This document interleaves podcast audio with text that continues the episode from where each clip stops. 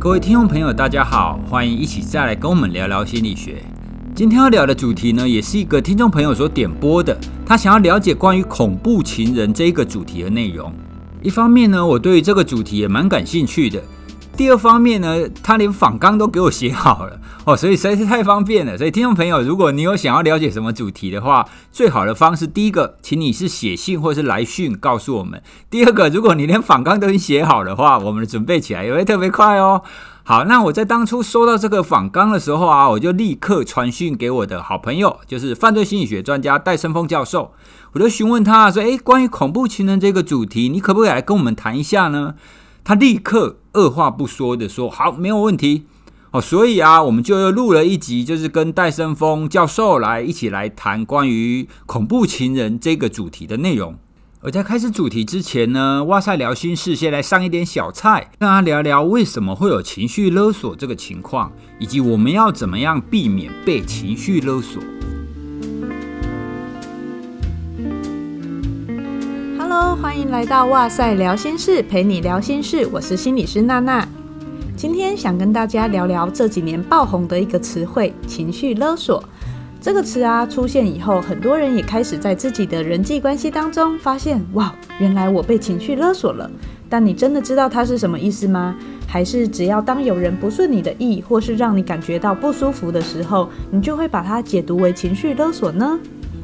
情绪勒索的意思是指有一方不愿意为自己的负向情绪负责，企图对另一方以威胁、利诱或是控制的方式来迫使他顺从，以便达到自己的目的。听起来好像很复杂，但其实它的形成是有特定路径的。今天就来跟大家分享怎么简单辨识，以免落入被勒索的漩涡。首先，勒索的人通常会有固定的起手式，就是会对你提出一个不合理的要求，而且在要求的过程中会附带的恭维你，或是让你觉得自己很重要。比如说，主管或朋友请你多做个案子，然后会强调哦，因为你是我们的王牌啊，或是哎呀，交给别人我不放心之类的。那被勒索的人通常会因为不是分内的事而想要抵抗。毕竟呢、做了可能会影响到你原本的权益或是规划。一般我们就会回复说：“哦，没办法耶，那天我刚好有事，或是我现在没有多的时间可以做了啦。”如果到这边对方知难而退，尊重你的界限，那就是正常的人际互动。但问题是啊，勒索者通常没那么容易退缩，被勒索的人常常也没那么容易自然的可以说出拒绝的话。所以接下来勒索的那个人就会以一些有威胁性的话语来让你感到压力，以便达到他的目的。这些话可能会贬低你的自我价值感，增加你的罪恶感，或是挑战你的安全感。他可能会说：“哦，我没想到你竟然是这种人，你太让我失望了。”或是“好啊，反正你的心从来没有在公司过啊。”那这时候被勒索的人听到就会产生自我怀疑，觉得：“，我真的有这么糟糕吗？”或是感到很抱歉，说哈，他都这样拜托我了，我好像不能这么自私。或是也有可能心生害怕，就顺从了。刚刚说的这种勒索，或许都还好应付。但是呢，另外有一种情绪勒索的极致，就是会出现伤害自己或他人的行为，像是时有所闻的恐怖情人，常常就会在提出分手的时候，出现像是割腕自伤，让你吃上官司，或是突然传个充满血的照片给你，却不让你知道他在哪里之类的。他就是利用你的这种责任感跟罪恶感，来达到你不敢说分手和你保持连结的这个目的。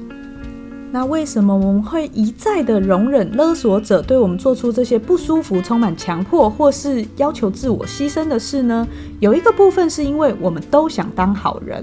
其实我们的社会氛围常常鼓励大家在人际关系中呈现这种好人的样貌，但是好人过头了，就会每天活在被压迫的负向情绪当中。那要怎么样避免落入情绪勒索呢？这边提供简单的因应策略。首先呢，要保持对自己的觉察。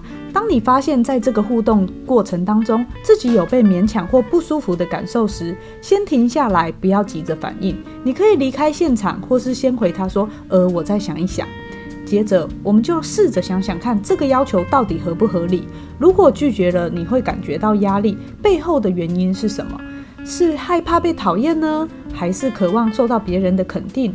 同时安抚一下自己的焦虑和罪恶感，想清楚你善良的底线要设到哪里，再做出回应。试着不再扛着别人的情绪，不再把自己的自尊建立在别人的身上，练习拿捏适当的人际距离，你才会活得更轻松。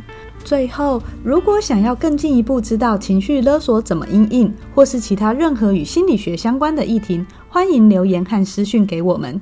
今天的聊心事就简短到这边，接下来就开始我们的主题喽。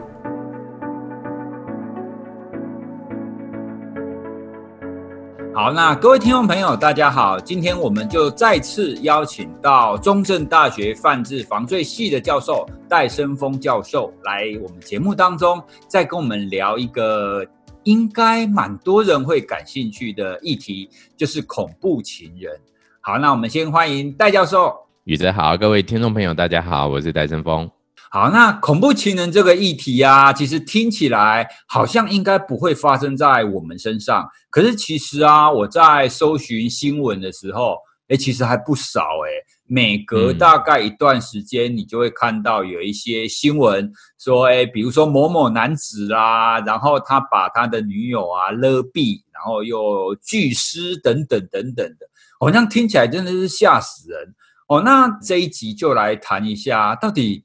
为什么会有这种恐怖情人的发生啊？真的是会这种爱不到了就生恨，那生恨呢，我就毁了他。诶，这种情况到底是怎么发生的啊？嗯，好，那其实刚刚宇哲您有提到一个，就是呃这种。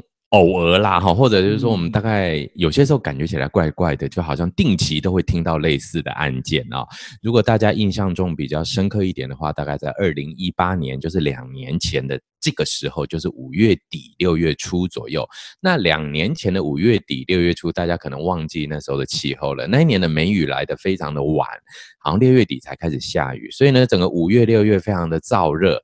如果大家有印象的话呢，我们那时候大概就是从当时苗栗曾经发生过一件离婚三十几年的夫妻，最后这个先生竟然用买便当为理由呢，诱骗。这个前妻三十几年的前妻出来，然后杀害分尸丢弃，这个案子开始，几乎每个周末都有类似的恐怖情人案件。那到最后最惊悚的，当然就是一个健身房教练残杀自己的台大会计系的女朋友，然后再分尸丢在国宅的那个花园里的这个事情。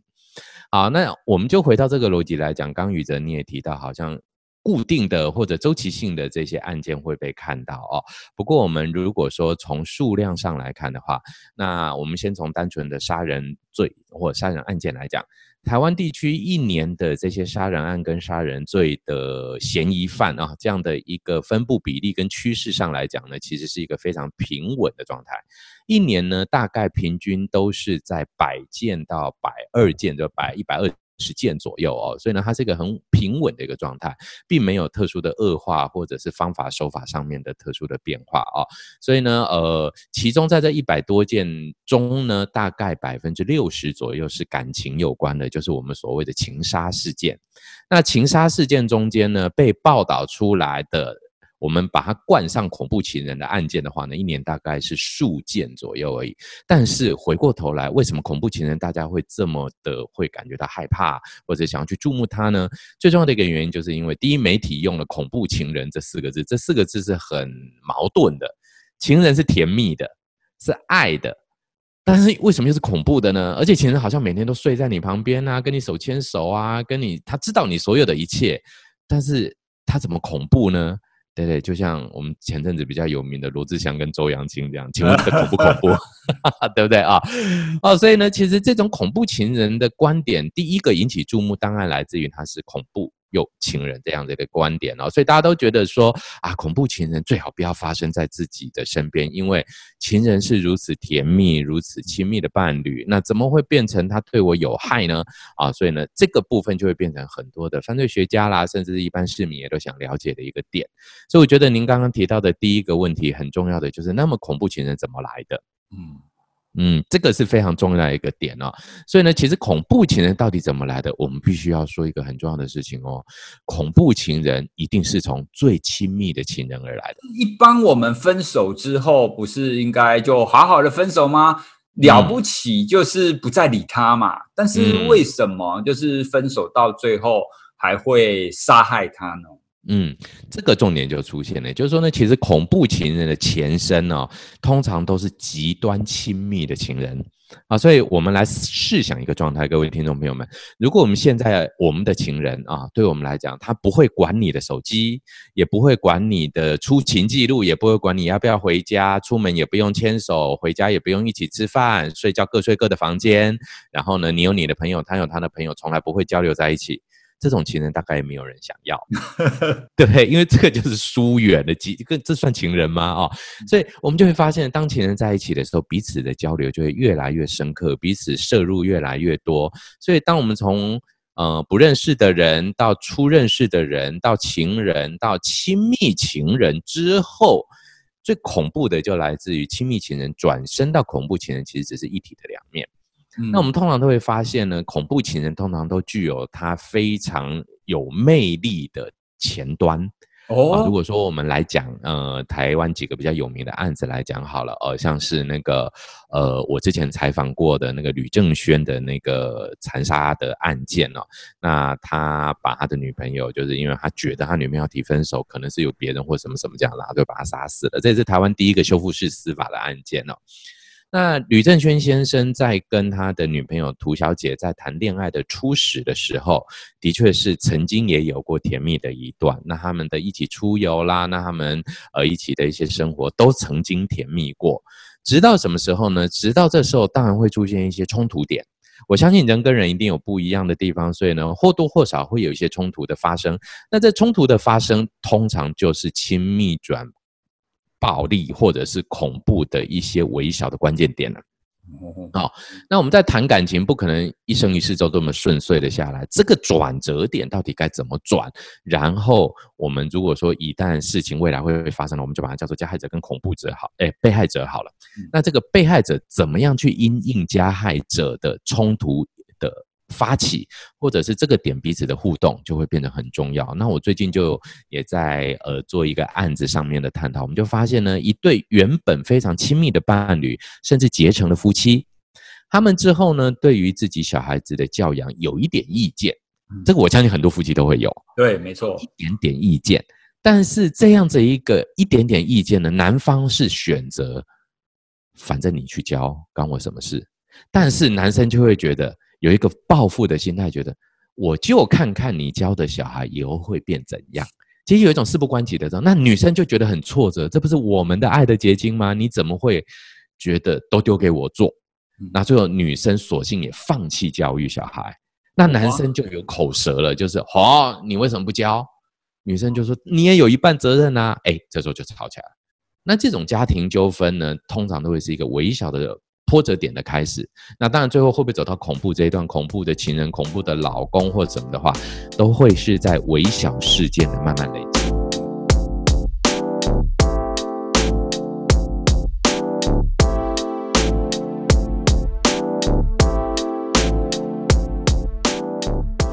哦，那这样听你说起来啊，其实恐怖情人。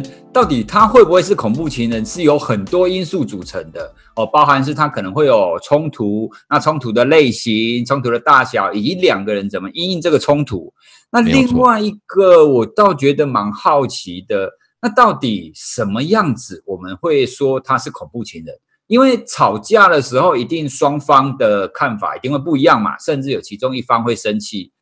那只有杀人才叫恐怖情人吗？好像也不见得嘛。因为有的时候，如果我们的那种语言上，哦，语言的暴力啦，语言的霸凌，那其实也是非常重的伤害啊。那有没有就是这种恐怖情人的类型或者是定义呀？这个应该这么说，在我们的犯呃法律上是没有恐怖情人这个罪了啊，也没有恐怖情人的定义。但如果说我们在这种心理学上的观点来讲的话，我倒觉得从恐怖这两个字下手会比较能够做一个清楚的定义哦。也就是说，恐怖应该是所呃这种被害者感受到的这种恐惧程度啊。所以呢，恐怖情人其实它原始是一个媒体名词啊。那从这个媒体名词，我们把它衍生出来的话呢，其实是应该站在一个两造双方互动的时候，这个弱势方所感到的恐惧程度，我们就可以定义恐怖情人哦。所以就很有趣的一件事情就发生哈，比方说像是那种比较暴力型的恐怖情人，那我们也看过那种交往的过程中呢，有些人会用比较暴力的方式来去对待另一半，但是其实有些人。呃，他的另一半觉得好好，这才是这种他真爱我的表现哇！真是喜欢这样子暴力来对待，对对，喜欢那种比较强力一点的啊。那但有些人他就没有办法接受啊，那这就变成一个恐惧的来源。那或者像是什么不沟通，其实我们会发现呢，有很多的恐怖情人应该可以归类成为，如果我们就心理学比较喜欢用隐性跟显性行为的观点来讲的话，比较是属于隐性行为的。最近有一个名词，我相信宇哲或听众朋友们一定很了解，叫做情绪勒索。哦，对，嗯、对对对对，这个名词呢，其实很有可能就会是呃，在隐性恐怖情人中喜欢用的。啊，那最常见我们会发现，这种隐性的恐怖情人喜欢用一句话，就是说：“我们都在一起那么久了，你怎么不了解我？”嗯，对，哎，这一句是很雷的一句话。嗯，对，谁说跟你在一起久就要了解你多少？真的哈，因为人跟人本来就是不一样的，一个阶段一个阶段不一样。所以呢，其实呃，我们就会发现，如果就显性来讲的话，法律可以去做一个决策，就是它具有。威胁或者是实实际伤害，甚至是对于生命财产产生重大影响的这一些加害行为，嗯、这的确是恐怖情人的外显性的。内隐部分的话呢，当然就是呃，我觉得比较多是属于这种冷淡的、退缩的，或者是讽刺的啦，或者是这种言语上，就像你刚刚提到的言语霸凌，甚至是情绪勒索，甚至更重要的是，它与这是恐怖情人中常见的，比情绪勒索还要更常见的，叫做关系上的勒索，因为亲密过了。彼此的关系就，呃，容易被对方得到一些线索或什么东西的。那我相信，像演艺人员就常看到这种情形，政治人物也常看到这种现象。就当你有越高的社会的曝光度的时候，也许你的隐私是大家喜欢的，那拥有你隐私的这个啊，我们叫做亲密情人，他可能就能够对你予取予求了。哦，所以这样听起来啊，原本我对恐怖情人的概念是。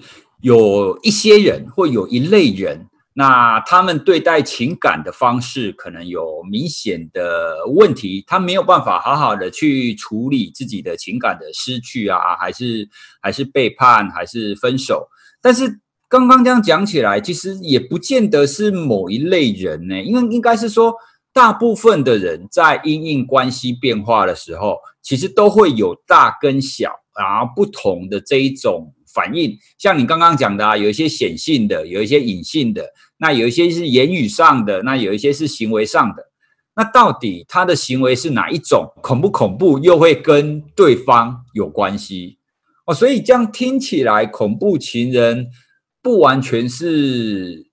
单一个人的问题吗？是这样子吗？嗯，其实应该是这样子说啦，因为就犯罪的观点来讲，一个犯罪事件，如果说我们要叫恐怖情人案件的话，我们来探讨这些治安事件哦。一个犯罪事件要成立，一定要有加害者、被害者、时间、空间的配合，这三件事情的存在。所以，单纯的一个人呢，他就自己坐在那里，然后变成恐怖情人，这个不太可能。那但是呢，呃，双方互动的这个激发，让这个整个的感情冲突或者是关系的问题呢，越来越有像搭电梯一样，啊，忽然间冲到顶上去哦。那这一种激化效应，其实是比较是恐怖情人在处理冲突中的特征。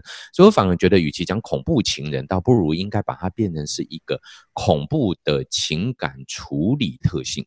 OK，嗯。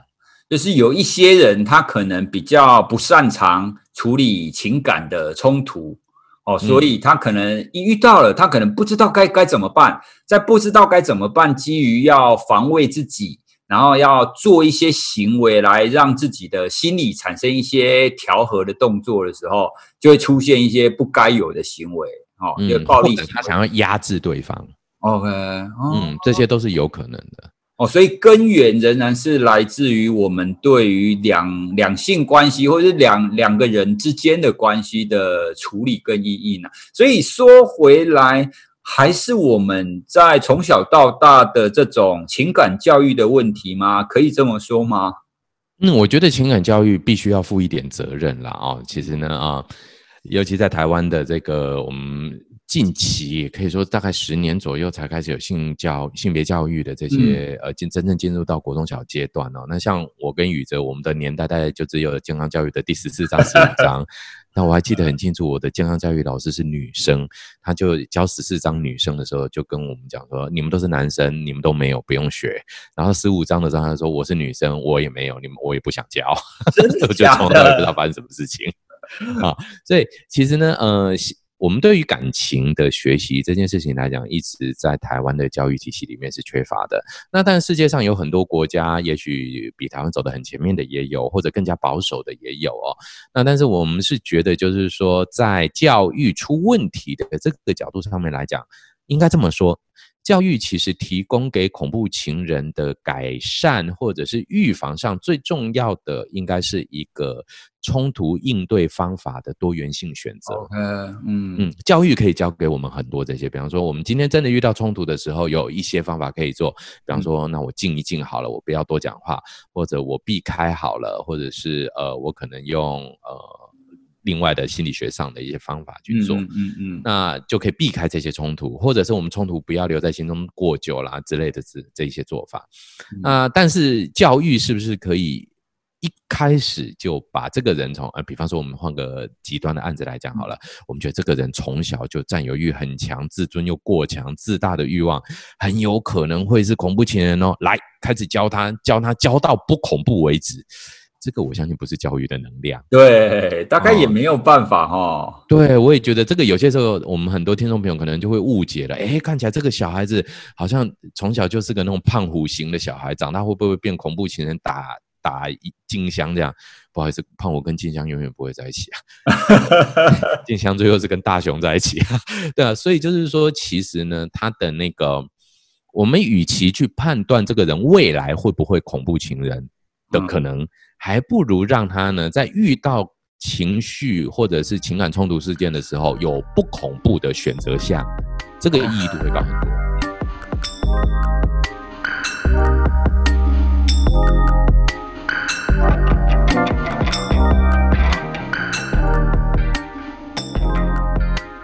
其实看来好，好像也只能这样，因为事实上，我们一个人的成长。你到成人之后，你会有什么样子的因应方式？它太多变相了。他当然有他的先天的特质，有他成长的人格的特质，有他的学习的因素等等的。那还还有什么吗？嗯，我觉得其中有一个在我们犯防体系里面很能跟各位提到的哦，这个是真的是已经是有极正向的关联性的一个研究了，就所谓家暴现象的代间递延。哦，比较遗传，因为如果就遗传的话，好像就是说这是有基因上的，但是这是递延的现象。通常我们会发现，家暴都是一个强势者对弱势者以暴力行动或者是一些语言呐、啊、关系上面的方式强加在这个弱势者身上。重点在后面这个哦，不是强加在弱势者身上就结束，而什么呢？而是弱势者就屈服了。后面这一段。所以呢，这时候如果给目击者看到，我们就举例，就是这个是最那种八点档连续剧最常看到的，就是先生打太太，小孩在旁边看，然后这个太太就好好，你不要再打我了，我怕了，我听你的。好，这样的一个三角关系加上目击者的连结，其实我们会发现，这个跟所谓的长大成人之后的一些暴力阴影呢，有极佳的正向预测力。也就是说，当一个小男生或小女生，他看到一个加害者以力量来去使对方屈服，而对方真的屈服了，你看这是有多好的一个我们叫做模仿学习、示范学习的效应。就是社会学习嘛，社会学习论呢，本就要就讲这个啊，对不对？而且很有效啊，就是我今天打了你，那你就听话了。那这个东西对小孩来讲，其实他听不懂，他搞不太清楚为什么今天加害者要生气，或加害者的生气有错还是怎么样？所以他只是觉得，就是说，因为他的生气，另外一方就听话了。那以后我长大了，我小时候我还不能生气，我比较害怕，我怕被你怎么样。长大以后，我就我也生气，让我的另外一方屈服。啊，那这样的一个家暴现象的暴力行为的代间递延现象，其实极端广泛的会成为整个家族或者是家庭运作的一个魔咒一般，整个家甚至好几代都会是这样子一个特性，因为这样的一个模仿效应实在是非常有效的。OK，所以就是我们刚刚讲的所谓的后天的教育，其实是包含家庭当中的教育了哈，家庭教育跟学校的教育，没错啊，这这些的确透过学习也会影响到这一类的恐怖情人的出现。哎，嗯，可是啊，那换我们换另外一个角度来看这件事啊。为什么恐怖情人当中男性的比例会比较高啊？我们理论上，如果是因为情绪阴影不当的话，那这样男女应该都会出现才对啊。但是我们看到的新闻，那一些恐怖情人都是男性比较多啊，这可以有什么解释吗？应该这么说了啊，其实从很多方面来讲，第一个来说，我们从生理学上来讲，其实男性的设计本身就是说，比较是属于一个希望把自己的基因广泛传递的一个。物种啊，跟女性相比，女性的话是寻找一个最强悍的男性，一个雄性的生物来跟它结合，以确保子代的安全跟基因的优良嘛啊。所以其实这时候男性的这种独占欲望本来就比较强烈，这是第一个说法了哦。那第二个说法就是说，通常男性的外显，当我们在呃做这种外显行为变化的时候，男性的外显行为的凸显性本来就比较强。一般来讲，在台湾或者是东，应该这样讲啦，可以可以说是全世界主流文化里面。绝大部分都是男尊女卑型为主的，虽然现在台湾已经相对非常的性别主流化的趋势了，但是男生还是某种程度上面占有这个父系社会的优势地位。那站在这个优势地位的时候，男性是习惯性的行为发起者。最容易被看到，这个也是一个男生在这个社会里面呢，不管他做什么事情都容易被看到、被报道到。我们也期望男性更主动一点的这样的一个养成教育。好，那当然还有另外一个比较需要去做的，就是女性其实有没有恐怖情人？当然有，只是女性的恐怖情人就会回到一个点，法律上可能罚不到他。哦，怎么意思呢？因为法律罚的其实是行为，所以今天男人可能会去杀，会去干嘛干嘛干嘛干嘛，哎，这个是不能的。但女性做的可能会用的是一个疏远的、冷淡的、放置的、放纵的。那所以我们是有些时候会发现这种呃偶尔的社会案件，但这个通常都不会引起什么很大的波澜哦。就是说呢，一个男生呢，然后。喜欢拈花惹草，然后老婆就放生他。这个男生呢，就在外面漂泊过了五六十年，回来以后呢，年老了回家，老婆也不太养他，最后就饿死在外面或老死在家里头这样子。那这样子通常就会是女性在面对感情冲突或者是感情疏远的时候，其实她采取的是退缩的，而退缩的这件事情本来就不容易在法律上面有任何的责任。对。嗯，主动比较会有责任嘛？对，做，因为我们是行为论嘛，我们不是动机论。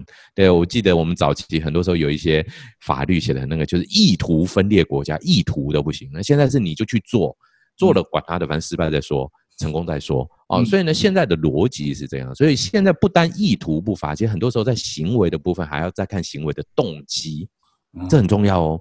嗯。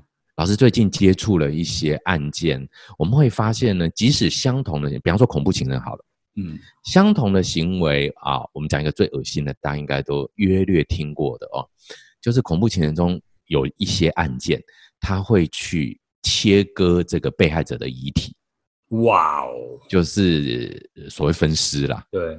嗯嗯，那分尸这件事情就变成他大家觉得非常匪夷所思，怎么可能还做到这种事情嘛？哈，那他的分尸就会变成其实有两种主要的目的。那我们来思考一下，一个人要多久才会死？如果你要杀一个人，要杀多久？快一点的话，一个子弹砰就没有了。那我们枪拿不到，那拿刀的话，你要慢慢让他血流干，大概也是三五分钟左右。那如果你如果说这些器材你都不要，你强用脖子去勒他，他要让他大脑缺氧六分钟嘛？这不是教你了啊，而是就是说真的，这个人体的构造这样六分钟。好，那这样想哦，六分钟把一个人干掉了，那麻烦事儿就来了。这么大一个遗体在那，你要怎么搞它？你要抱出去丢也不是，因为其实人一旦往生了，肌肉整个就像一包水泥就烂在那里那种感觉，还是很重的，没有办法。去搬运啊，或什么的，所以其实呢，我们就会发现这种恐怖情人之后的呃肢解现象，有一种我们把它可以归类为是一种湮灭证据式的理性的分尸肢解。对，嗯，他是为了跑掉，因为他知道自己做的这件事情，啊，我怎么杀人啊？然后静在静下来，坐在尸体旁边三十分钟，才发现，嗯，我得跑了，我得先清洗血衣，清洗那些凶刀，然后丢掉干什么干什么，然后最后呢，把它肢解掉，然后再丢掉。这是第一种的人，叫理性一点的。另外一种就不是，大家听到就很恐怖。为什么东西呢？我们时常发现哦，那些呃。比较重大一点的这种案件里面，有一些是女性的一些私密的部位被割下来。对，我们最常见的大概就是乳房、嘴唇跟下体。这一种的感觉就会让人觉得不寒而栗。你怎么会做到这种事情啊？这个其实你都已经把对方残杀了，怎么还会这样子？那在呃。这些就不能算说是量化的研究，因为这个案子很少。然后在直性的国外的一些访谈里面，我们都会发现呢，这一些呃加害者，或者就是说这些保留被害者遗体部分遗体的加害者呢，通常他们都会觉得，我就是不要让别的男人再碰到他的这些部位。哇，所以他的占有欲，他的控制，对，到他死了以后，哎，仍然存在。对，我就呃，甚至他会觉得说，我不要这些东西被化掉，这这些是我的。哇哦，嗯，我们有看过这种消息，就是这是我的的这种观点。他说他只是把它拿回来。OK，哦，我觉得你刚刚描述的这第二种，应该是恐怖情人当中的极端吧。对对，其实他真的很少，对对对，但是有啊，这种就超恐怖的，这个这就是媒体最爱报的，但是呢，其实量不多了哦，这个其实是一个很令人惊悚的部分。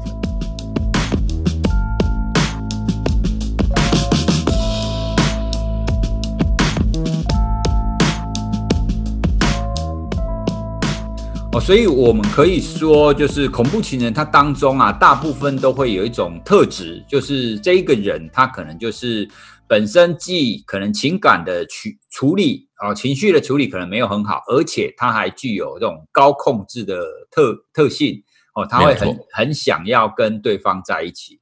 嗯，那你刚刚提到男性女性比例啊，其实我刚好也想到一个我以前教书教过的，因为我们之前在谈那个攻击行为的时候，其实也有提到，不管是在生物学上啊，或者是在人类身上，都会发现男性就不管是什么啊，他的攻击行为本来就会比较高。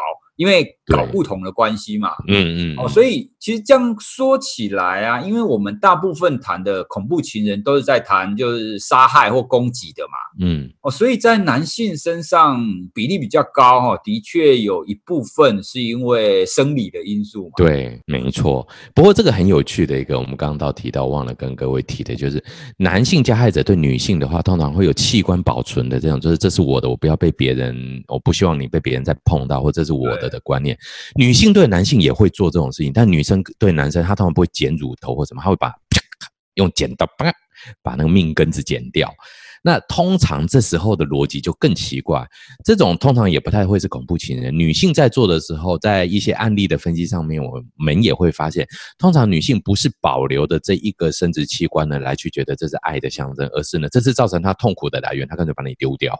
对，冲马桶冲掉啊，这个是一个很奇特的。当然，这些案件实在是没有办法变成一个通例来做总则的说明啊。那但是呢，在透过一个案件一个案件里面的这一些陈述的回应，我们会发现呢，加害者对于呃被害者遗体的破坏保存啊、其实或多或少呢，也反映出了这种性别强势弱势在社会中存在的地位的意义。另外一个部分呢，也反映出了我们这种就是呃，就像宇哲你刚刚提到的这种。在搞不同上面的行为的显性面跟隐性面这些的问题。嗯、哦，原来，哎、欸，听你这样子讲，我突然对感觉自己对恐怖情人有多一点了解，因为之前其实没有想那么多。像你刚刚有讲到啊，嗯、女性她如果有这种破坏遗体，哎、欸，对她其实想丢掉、欸，哎，因为我对她是想丢，她不会想留着，对，都是冲掉。但是男性反而是保留，那这个可能的确像你说的，这跟文化的强势。跟弱势可能比较有关系，嗯，哇，所以恐怖情人还不是很单纯的一个议题哈，嗯，毕竟是社会也有责任啦，我觉得，这个就要套那个之前那个《我们与恶的距离》里面那句话了，就讲没有一位一对父母希望花二十年养出一个杀人犯。同样的，我们社会也不期待说我们社会花了同样的资源跟力气去养出一堆的这一种我们叫做恐怖情人来。但是其实社会自己本身要负责任的，因为恐怖情人本来就在社会里生活啊。嗯，哎，那如果我们我我们最后我们来讲一下。可是从犯罪学上，我们可以知道什么？就是因为虽然恐怖情人很多种啊，但是我们最不想遇到的，就是当然就是被伤害嘛，或者被杀害嘛。嗯、那如果我要怎么知道，说我分手之后会不会被杀掉，还是怎么样？我要怎么避免，就是这种最不好的悲剧发生啊？嗯，我相信呢，恐怖情人其实是有线索可以约略得知的哦。就是说呢，因为一个人在做这些犯罪行为的初始的时候。一定会是逐步式的，我们很难从极亲密的情人到极恐怖的情人就是一线之隔，通常大概都是一个转变的过程。那我们会发现呢，一些感情在谈。这种慢慢解离的过程中呢，有几个必须要去注意到的，就是它的阶段性的一个解离的目标哦。我们今天呢，不是一开始就说说撤，那就是好，今天撤，明天永远不相见，而是呢这种我们缓慢式的情境比较趋缓式的。那这时候呢，在这个一步一步的感情在做解离过程中的时候，就容易产生小冲突。这时候就可以作为一个观察值哦。我觉得这是第一点。那当然，第二个部分呢，就是说我们心理学的呃。犯罪学里面的一句很重要的话，请各位听众朋友们一定要知道，就是，呃，只要有人想要加害于你，你永远都会是个被害者。被害者在做多少的防范，其实都是于事无补，因为人只要有加害的欲念的时候，他会无所不用其极的让你知道，让。去完成这个加害的行为准备啊，所以呢，其实换个逻辑来讲，我会比较建议的这些东西，你与其说做什么感情教育啦或什么的话，我比较建议的反而是做法律教育。法律教育，嗯，也就是说什么呢？其实大家都被几个字给错误洗脑，这什么东西呢？叫做“清官难断家务事”。这个是咱们长久以来的一个固定的想法，那大家就觉得，哎，我感情就是我家务事啊，你官断我什么家务事，干你什么法院屁事？我就用我的方法来解决就好了。法律怎么可能帮我解决感情问题？对啊，法律的确在某当你的感情问题走到极端的时候，法律必须要介入的时候，其实你有成本上的压力的。哦，嗯，所以我倒觉得我们台湾一直最缺乏的就是，呃，我像我不晓得哈，也许像我在日本，日本的这个部分也不是很多，就所谓的我们对于人际冲突或者是人与人之间的彼此的伤害，或者是负向事件发生以后的这一些法律责任。对，其实的确，我们一般的教育当中不会谈太多关于法律啦、关于情感之间的。像我自己从小到大的成长背景当中，从来没有人教过我要怎么交女朋友啊。那你跟人家吵架的时候要怎么办啊？因为大大部分的情况底下都觉得你应该自然而然就学会了。可是但好像没有那么单单纯哈。其实没有，而且呢，比方说像这样好了，像交女朋友，其实交女朋友还有法律责任，人家年纪太小，你也不能乱来，当然，对不对？所以其实很多东西都是必须要去从法，我一直觉得啦，法的角度进去才能防范于，因为法律是一个绝对不能踩的红线呢。嗯，那法律的角度进来的话，你的行为至少在红线内，那在红线内的行为，其实我们的阴影弹性就会大很多了。哦，所以你讲到这个，我就想到现在不是有一些那一种，就是家暴，就是如果我申请，哎，这个人会对我家暴，然后法律上他就要隔我多远嘛？啊，保护令啊，对对对对对对。嗯、哦，这个好像就是是不是就是像你刚刚讲的，我们法律上我们可以透过这个方式来避免这一个可能的恐怖情人对我施加任何的行为上的一个加害啊？对，这个是可行的啊。那当然，但是这样的一个方法也受限于我们警力的不是那么的足够啦，不太可能他二十四小时跟着你嘛啊。所以呢，其实我们换个逻辑来讲的时候，有也有人提出，就是说你申请保护令反而会激化他的不满。那众多的案件也的确发现是如此，保护令反而让对方更加的不满啊。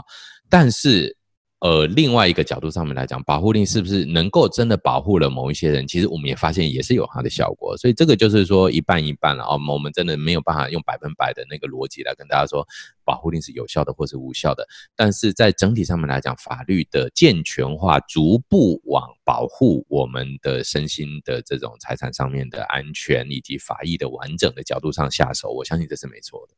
OK，好。那今天的访谈呢，我们对于恐怖情人这个议题啊，有一点深入的了解。因为本来我对于这个议题，我单纯会觉得说啊，就一个男性啊，想不开，因爱生恨啊，然后干掉他的情人。但事实上好像不是那么单纯哦，他背后除了有他自己成长背景、家庭教育、社会教育等等的之外。其实还是回归到我们一一直在谈的，我们人对于冲突，哦，特别是情感当中的冲突怎么因应啊？哦，那当然这也跟我们的学习跟成长有关系啊。最后，我觉得最后戴老师你提醒的很好哈，就是我们都应该要有一些法律的观念，嗯，因为至少你要知道底线在哪里嘛。哦，你要你要对你再不满哦，你也不能就是逾越这个法律的底线，对对，没有错。嗯，好，那我们今天呢这一集我们来谈恐怖情人，就是邀请了中正大学犯罪防治系的戴生峰教授来跟大家谈。哦，那也希望这一集呢可以透过我们的访谈的内容，让大家对于恐怖情人这个概念有一些深入的了解。事实上呢，恐怖情人或许没有那么恐怖啦。如果我们回回归来思考的话，它其实就是一个情感冲突上的阴影的问题。哦，所以大家之后在面对自己的情感的时候，去觉察它，去知道说，哎，彼此是什么样子的个性，那大家的行为是什么样？哦，这这这才是去避免恐怖情人发生的一个根本之道了。哦，那当然，我们整个社会啊、家庭教育都需要在这方面可以多一点关于情绪的教育。好，那我们今天这一集就到这边喽。我们谢谢戴老师今天来的分享，谢谢，谢谢。聊完恐怖情人的主题之后呢，我们就是闲聊的时间啦。哈，那我们来回复几则听众朋友的来讯。我要特别念这一则哦，哈，因为这一则他说他是一个职业妇女，除了晚餐还要顾一个幼儿。但是自从听了每天跑跑步一点六公里的事情以后啊，他已经开始跑三十六天了哦，连续三十六天哦哦。那我想这位听众朋友应该是听了我们谈建立习惯的那一集哦。那我非常佩服他哈，在一个职业妇女，她还可以连续三十六天都可以跑步哦。我非常希望这一位听众朋友，当你达到一百天的时候，拜托你再跟我说一下哈。那我一定要在节目上大大的为你喝彩。那我要跟听众朋友分享一下我的喜悦哈。那我大概在前几天达到了我个人的目标，我连续三百六十五天，每天都走一万步以上。好，那这个目标呢，说大也不是太大了。哦，那但是事实上呢，你要每天其实就是蛮困难的一件事哈。因为当你遇到下雨的时候，你就必须要在家里自己在那边走来走去，其实蛮无聊的。哦，不过啊，在这样子一年当中，都每天走一万步的情况。我的确也领悟到了不少关于要建立习惯啊、要运动啊等等的心得哈。那等之后有机会再开另外一个主题来跟大家分享。另外啊，有很多听众朋友都建议我的语速可以快一点。那我不晓得大家觉得我现在的语速够不够快呢？哦，那像上一集在做工的人那一集当中，我觉得我的语速已经有加快一点了啦。那如果觉得这样还不够快呢？下一次我可能要先喝个酒以后再来录哈，那这样才会再快一点。如果喝了酒以后还不够快呢，我可能就要吃了兴奋剂以后再来录才会再快一点哈。因为本来的语速就是我自己讲话的一个速度嘛啊，如果你硬要调太快的话，会变成是讲话会非常非常不顺，思考会接不上哈。那另外一个呢，各位听众朋友，你觉得我们现在的空间音啊，或者是录音的情况有变得比较好一点点吗？好，那我们现在有采购了一个就是隔音的箱子，然后有一个喷麦网，那希望这样可以尽量改善空间音的问题啦。我们在没有厂商赞助的情况底下呢，用很阳春的设备，也只能慢慢的更新哈，所以请大家就是再给我们一点时间，我们再慢慢的调整。好，那我们今天的留言回复跟闲聊就到这边喽。如果你喜欢我们的节目的话，欢迎你到 Apple 的评论当中给我们五颗星。有朋友就问我说啊，你的节目不是很多人听吗？为什么你的分数那么低啊？那我也只能说，可能就是听我们的节目的人都比较严格吧，哈，所以就会用比较严格的标准，然后去评分。前几天呢、有另外一个节目的主持人才发脸书说，说他收到一个一颗星的评论，啊，感到非常的伤心。我就跟他说啊，你才收到一个，我都一颗星评论都不知道收到几十个了呢。好，所以听众朋友，如果你觉得我们的节目不错的话呢，请去帮我们留下五颗星的评分，哦，让我来修补一下自己的玻璃心一下哦。好，谢谢大家，拜拜。